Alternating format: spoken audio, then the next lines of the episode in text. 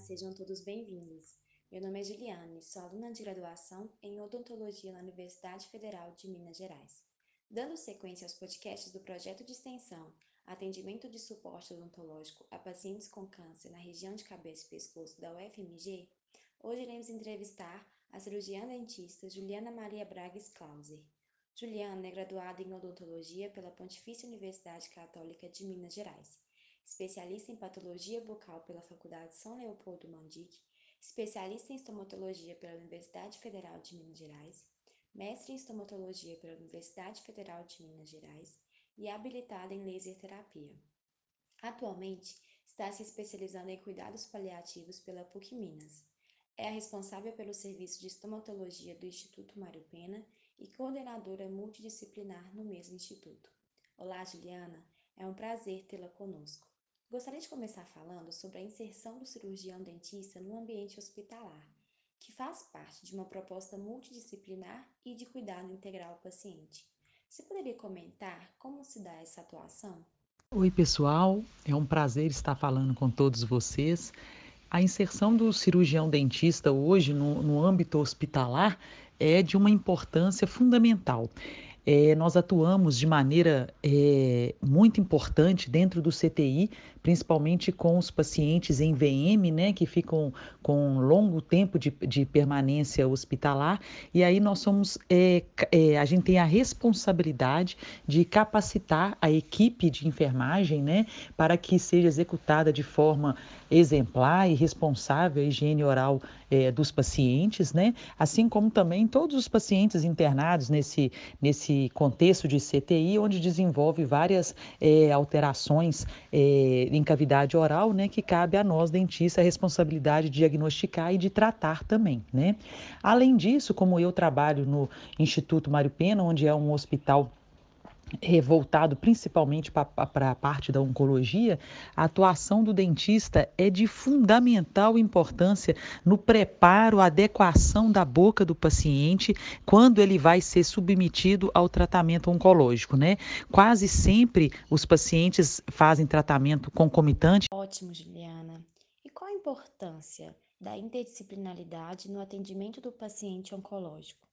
A grande vantagem de se trabalhar em equipe é não só para o paciente, mas também para o profissional, é a gente aumentar o nosso, o nossa, a nossa gama de conhecimento né, e de atuação.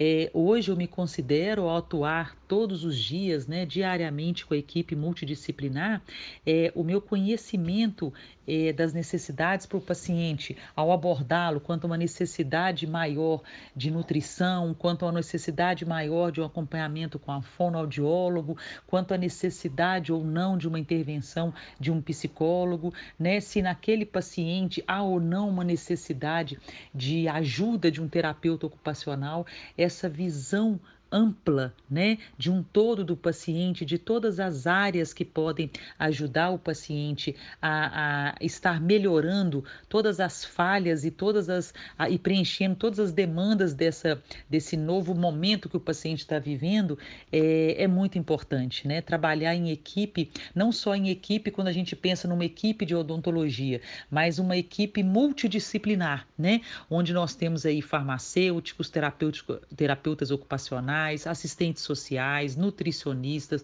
fonoaudiólogos, psicólogos e, é claro, né, o, a odontologia inserida nesse contexto.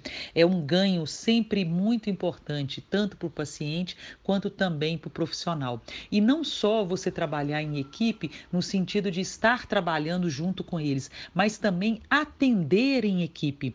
É, nós temos essa proposta no hospital onde o paciente ao ser é, é, consultado por nós, né, tá, está agendado no ambulatório, ele tem uma única consulta no mesmo ambiente, um dentista, um fonoaudiólogo, uma nutricionista, onde abordamos junto com aquele paciente todas as necessidades. Então, assim, para o paciente ele fica altamente satisfeito com isso, né? E para a gente é um ganho sem, sem tamanhos, né? Sem proporção, porque é um aprendizado muito grande. E na sua atividade rotineira de atendimento a pacientes hospitalizados com Covid, você tem observado alterações na frequência e no tipo de lesões na cavidade oral? Muitas pessoas me perguntam sobre as lesões orais nos pacientes é, é, internados com Covid, sabe?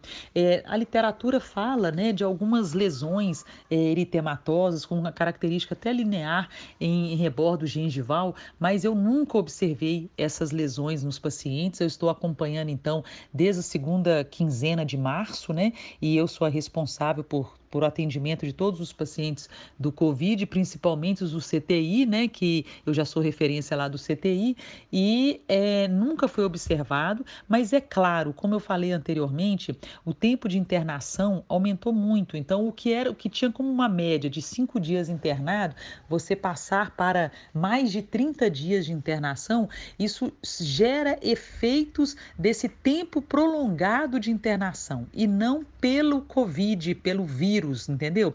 Eu gostaria que vocês entendessem essa diferença. Então, um paciente que antes poderia ficar é, entubado por um menor tempo ou ficar naquele ambiente de CTI por um menor tempo, hoje ele, ele fica muito mais tempo. Então, é, a imunidade muito mais baixa, a, a hipossalivação é, prolongada por dias a mais, né?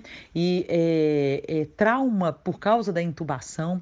Então, eu posso falar que eu observei uma maior quantidade, né, é, é, de casos, né, de candidíase, muitas e muitas e muitas e muitas é, lesões traumáticas nos lábios, é, principalmente, gente, porque muitos pacientes com a gravidade da, da doença eles têm que ficar em prona, né? E ao ficar em prona e sob ventilação mecânica, aquele, é, por mais que tenha os adaptadores da face, é, a cabeça voltada para baixo com um tubo, aquilo lesiona, que ele chega a ficar até 15 horas nessa posição. Então, por mais que a gente tenha esse acompanhamento, tenha essas, esses dispositivos de proteção, é muito tempo exposto a essa posição e depois ele volta a ficar mais algumas horas no supino e depois tem que pronar novamente. Então, é, é, eu posso falar com vocês, assim, com todo conhecimento, que lesões traumáticas, principalmente por causa de intubação, é o que eu mais observei. Então, não existe, é, para mim, na minha experiência, uma é, lesões específicas de Covid, e sim o tempo prolongado de internação que gera efeitos disso, principalmente traumáticos devido à intubação, tá bom? Juliana, você poderia compartilhar conosco a experiência de atendimento odontológico hospitalar nos pacientes com Covid? Falando sobre a importância do atendimento odontológico, eu falo com vocês, é um exemplo que eu vivi. No início do atendimento, né, quando começou a pandemia, eh, eu já era referência, né, eu, eu atuo dentro do CTI, e a primeira atitude nossa foi: vamos nos afastar. A equipe multi toda, vamos nos afastar, vamos, vamos ir ao CTI somente sob demanda, né? Então vamos aguardar o, que, que a equipe médica nos chame caso necessário. Gente, isso durou praticamente 15 dias só. A partir de duas semanas depois, é, vamos colocar assim, a partir do mês de abril, é, o, a, a, liderança médica veio me chamar para fazer uma reunião comigo, falando que estava é, insuportável a, tanto a odontologia quanto também toda a equipe multi não estar dentro do, CTI que precisa, eles estavam precisando demais da gente.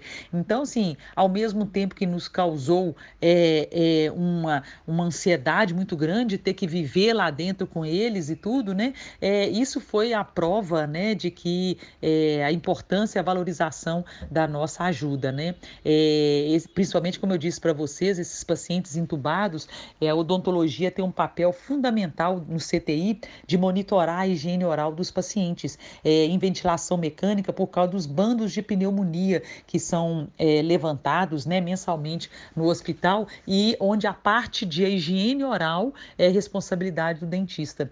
Então, esse controle da pneumonia aí é, é, é muito importante e a nossa atuação, então, como eu disse, desses pacientes ficando internados de 30 a 40 dias no CTI é, é valorizou ainda mais né, esse monitoramento e essa nossa avaliação.